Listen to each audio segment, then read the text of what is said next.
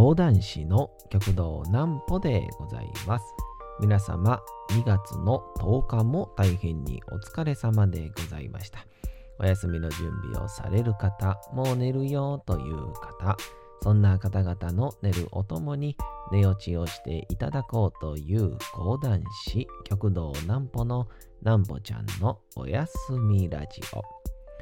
このラジオは毎週月曜日から金曜日の23時から音声アプリサウンドクラウ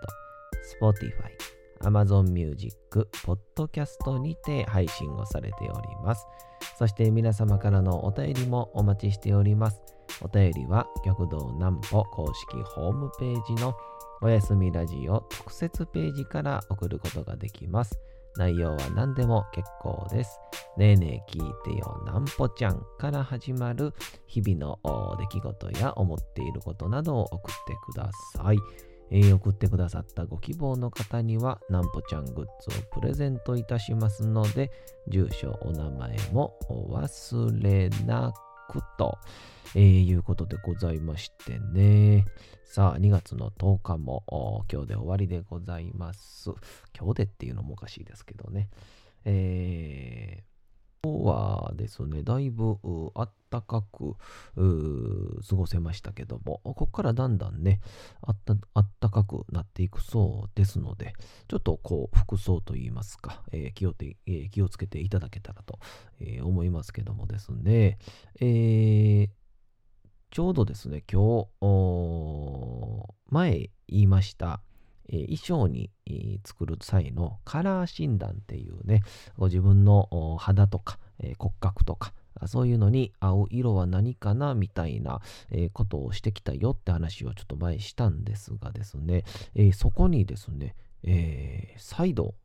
行ってまいりました。えー、ありがたいことに、えー、再度再度、ちょっとね、僕の色合いを、えー、見ていただけるということがございましたんで、え今日はその話をしようかなとも思います。それでは先にこちらのコーナーに参りましょう。なんぽちゃんの明日は何の日？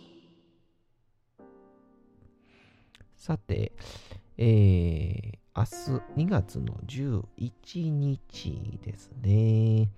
まあ、建国記念日ということで、まあ、これはもちろんね、えー、皆様ご存知、ご承知のことかと思いますが、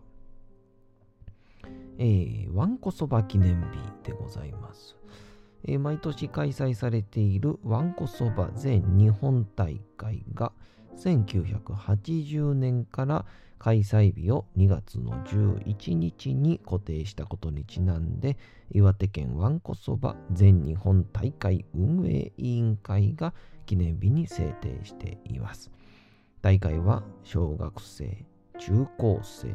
団体個人などの種目別で制限時間内に食べたわんこそばの数を競うものとなっております。ちなみにわんこそばは本来しっかりと味わいながらゆっくり食べる。おもてなしの郷土料理の一つとされており、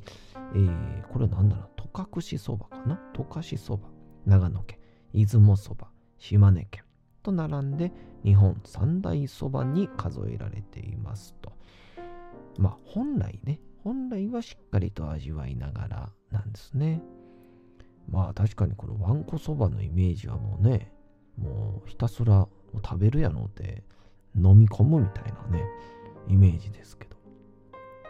あれ、いつかな小学生ぐらいかですかね。あの、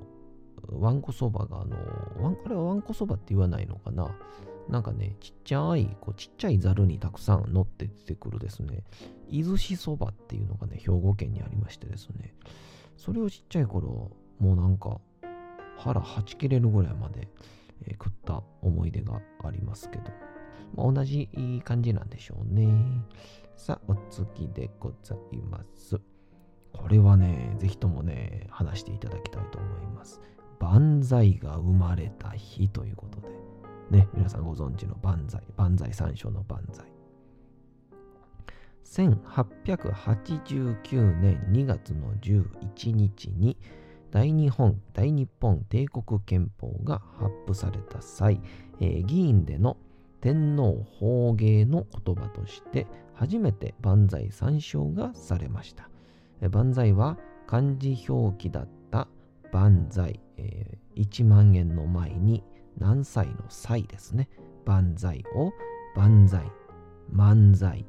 万世と読む人がごちゃごちゃになり、聞いている人が万歳と聞こえたことから以後、万歳というようになったとされていると。まあ、確かに、あれ、どこだっけ、えー、韓国かな？は確か、これ多分漢字が一緒なせいか、万世万世って言いますよね。確かね、万歳のこと。えー、ここで生まれたんですね。えー、ちなみに初めて万歳三唱が唱えられた2月11日は、えー、万歳三唱の日として記念日に制定されていると。なんかあのー、昔何でしたっけ？池上さんのテレビかな？池上彰さんの。えー、衆議院とか参議院がこう国会が解散するとき、だから総理大臣って解散権を持ってるんですよね。で、解散するって言った後に、万歳、万歳ってする。あれはなんでなんだみたいなことをやってたんですけど、もう忘れましたね。いや、なんかね、確か、えー、もう名残やって言ってましたね。もうほぼほぼ名残でやってるだけやから、基本的にみんな、いや、万歳、えっ、ー、と、解散されたら困るわっていう人も流れでやってるみたいなことは言うてありましたね。さあ、グリコキャラメルが発売開始。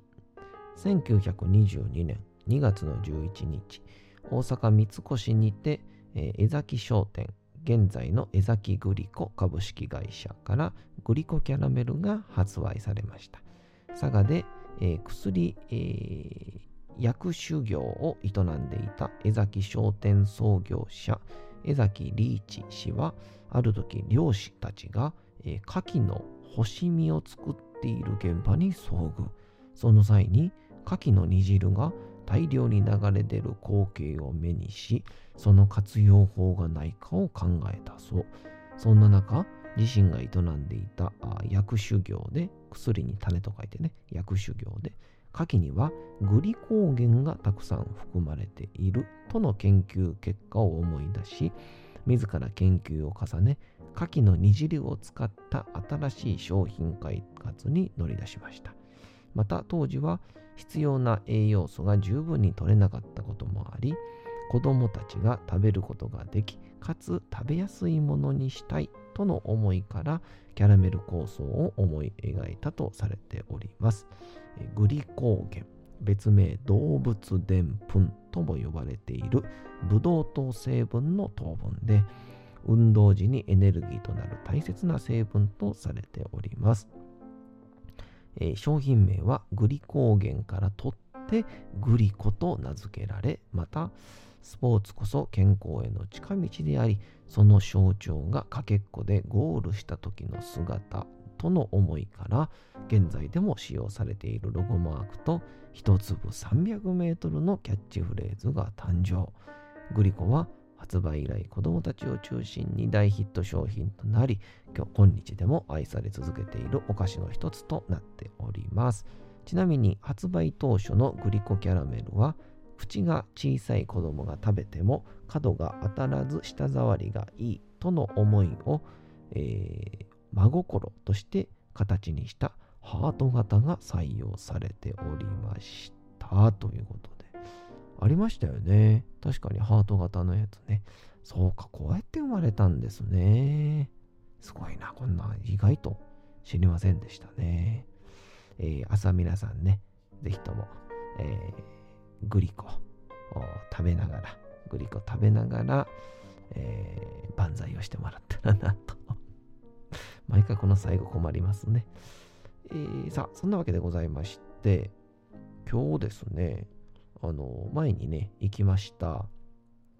えっ、ー、と、その着物のね、えー、このカラー診断っていうのをですね、ちょっと、えーえー、少し前に行ったんですけど、え、そこの着物コンフィーさんっていうんですけどね、着物コンフィーさんっていう藤谷さんという方が、えー、ちょっとね、えー、もしかしたら、こう、なんて言うんですか、こう、色って言っても、こういわゆる和服の、言ったら着物生地のような和服の色合いっていうのはもちろんあって、前回はそれを見てもらったんですね。えー、着物を作るためのカラー診断だったんで。たんですが、えー、それとはまた別で、いわゆる洋服、洋物の色合いっていうのは、えー、またちょっと着物とは違うんですっていう話をしてくださって、で、ましたよね、前回ね、えー、僕が、えー、無理難題を、え言いまして、えアホな感じにしてくださいみたいな感じで言うたんで、えまあ、なんて言うんですかね、ある意味、こう、着物コンフィーさんも、ちょっとね、えー、ちょっと出し切れなかったんじゃないかということで、えー、ちょっと、この洋服の方の、えー、色合いもぜひ見てみませんかっていうご提案をありがたいことに頂戴いたしまして、えー、じゃあそれならぜひということで今日ちょっと行ってきましてですね。で、こう、着物の時にもはお話はなかったんですけど、なんか色には春夏秋冬っていうのがあるらしいですね。春色、夏色、秋色、冬色っていうのがあって、で、同じ、まあ、いわゆる、なんて言うんでしょう、えー、まあ、12色から24色とかあるじゃないですか。あのー、色鉛筆でも何でも色って、まあ、黒から白までの中をこう行き来する。その、えー、なんて言うんでしょう、春夏秋冬がそれぞれ存在するっていうことを、まず説明していただいて、で、人によってやっぱり顔の、まあ例えば、えー、色合いであったりとか、まあ、日に焼けてる人、焼けてない人、あとは目鼻立ちが結構くっきりしてる人、まあ逆にちょっとこうね、昔の日本人っぽく、ちょっとふんわりと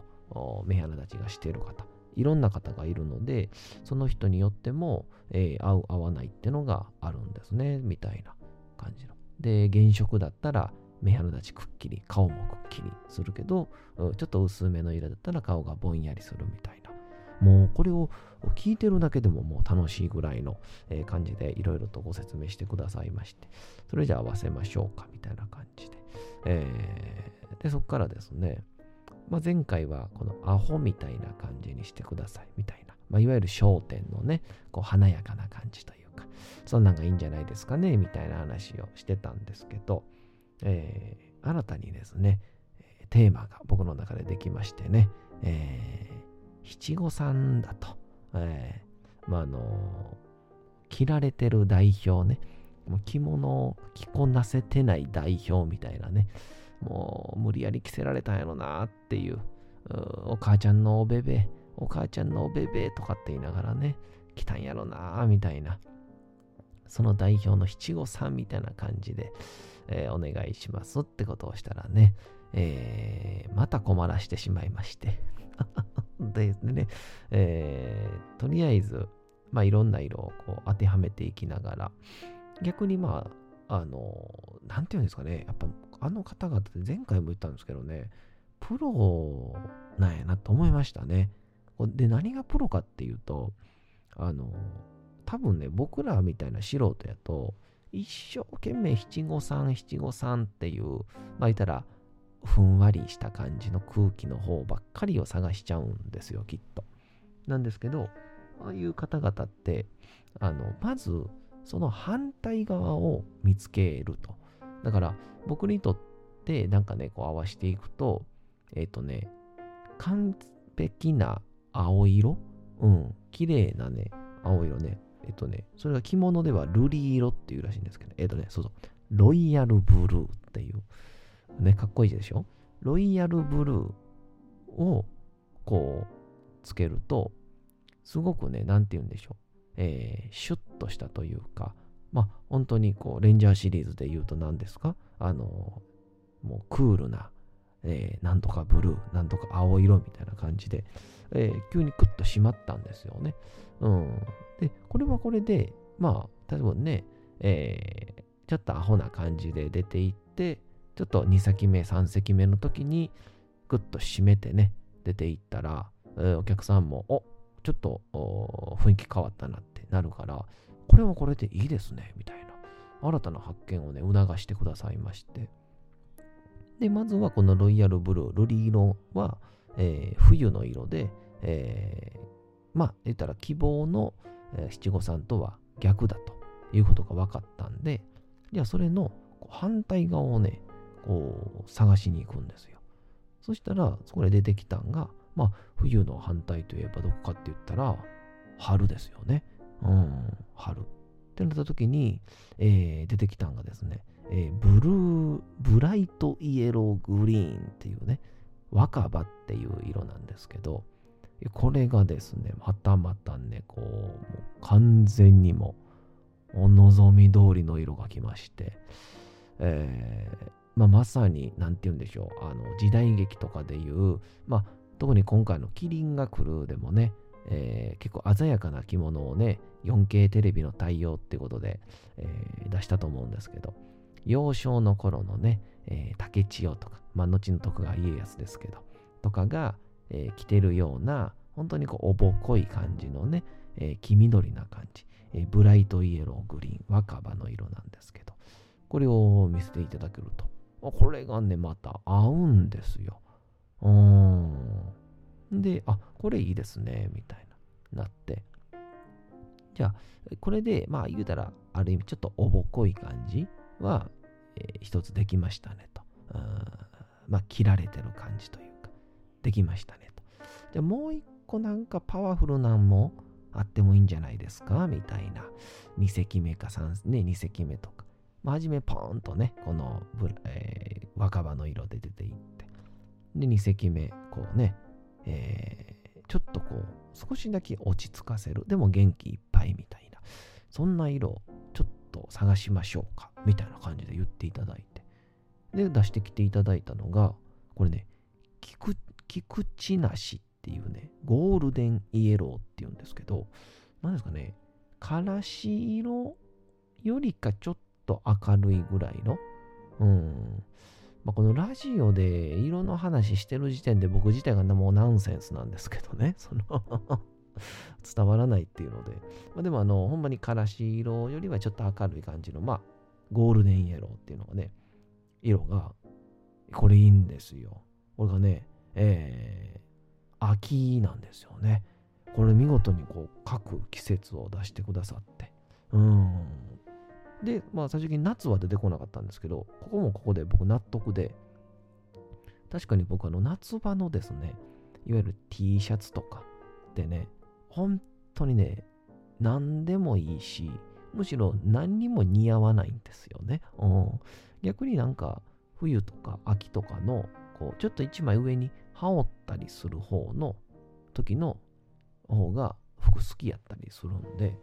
なんかまさに見事にピタリと当てはまってるなという感じでございまして、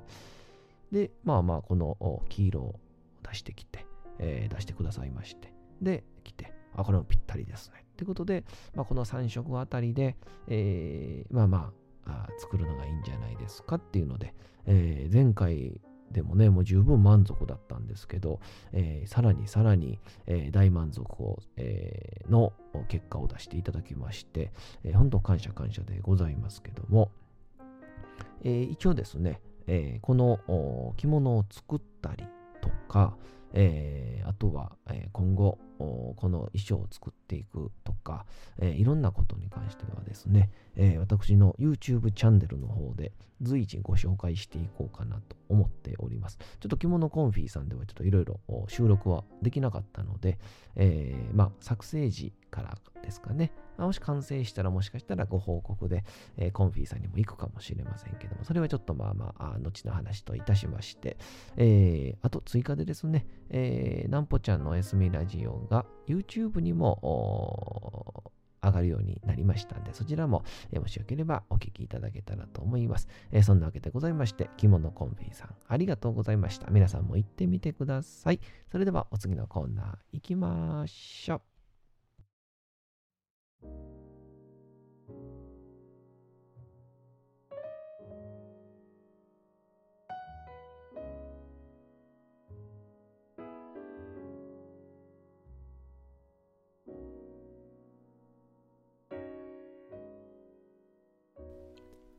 さて時刻はうとうと朗読会の時間となりました。皆様小さい頃眠れなかった時にお父さんお母さんおじいちゃん、おばあちゃん、お世話になっている方に本を読んでもらった思いではないでしょうか？なかなか眠れないという方のお力に寝落ちをしていただければと、毎日美しい日本語の響きで綴られた様々な物語、小説をお届けしております。えー、さて、本日もお読みいたしますのは、宮沢賢治の注文の多い料理店でございます。えー、二人の男が山に漁に入りまして、えー、ある西洋料理店を見つけます。さあ、中に入っていきまして、するといろんなこちら側に注文をされるんですね。で、こう、ブラシを置いてて、体を毛づくろいしてくださいと言われて、こうやるんですけど、そのブラシがですね、えー、元に戻すと急に消えてしまいました。さあこの西洋料理店は一体どういう場所なんでしょうか？本日もお楽しみください。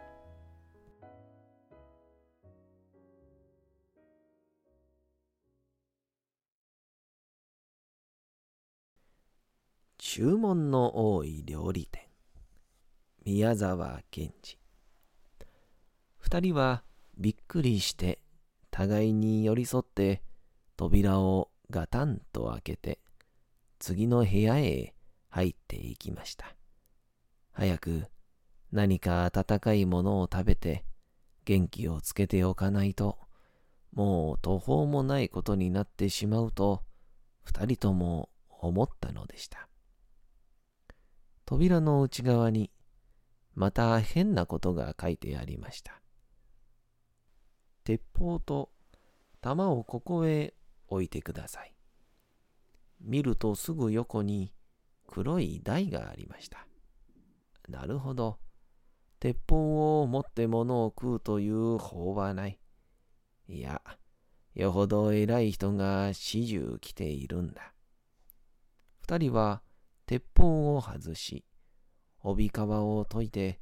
それを台の上に置きました。また黒い扉がありました。どうか帽子と街灯と靴をお取りください。どうだ取るか？仕方がない。取ろう。確かに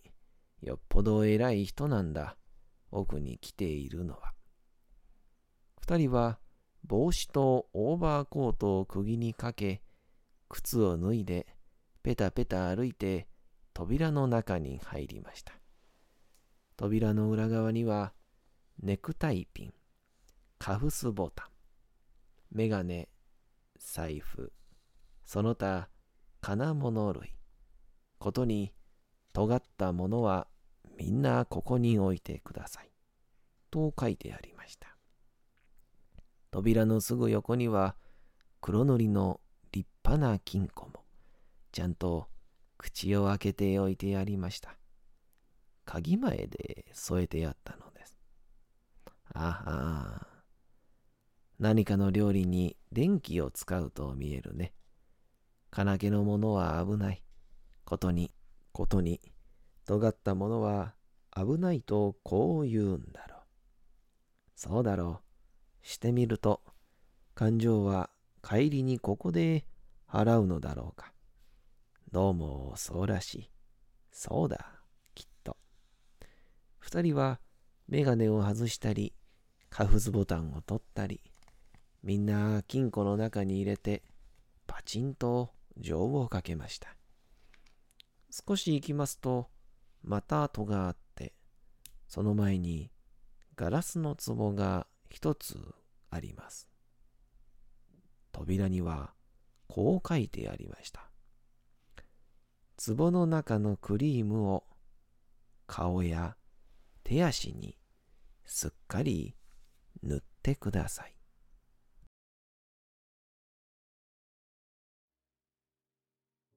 さて、本日もお送りしてきましたなんぽちゃんのおやすみラジオ。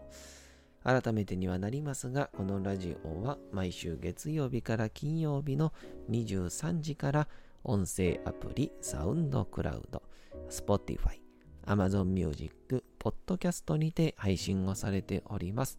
また、厳選された回のみ YouTube にも再度アップされておりますので、そちらもご覧ください。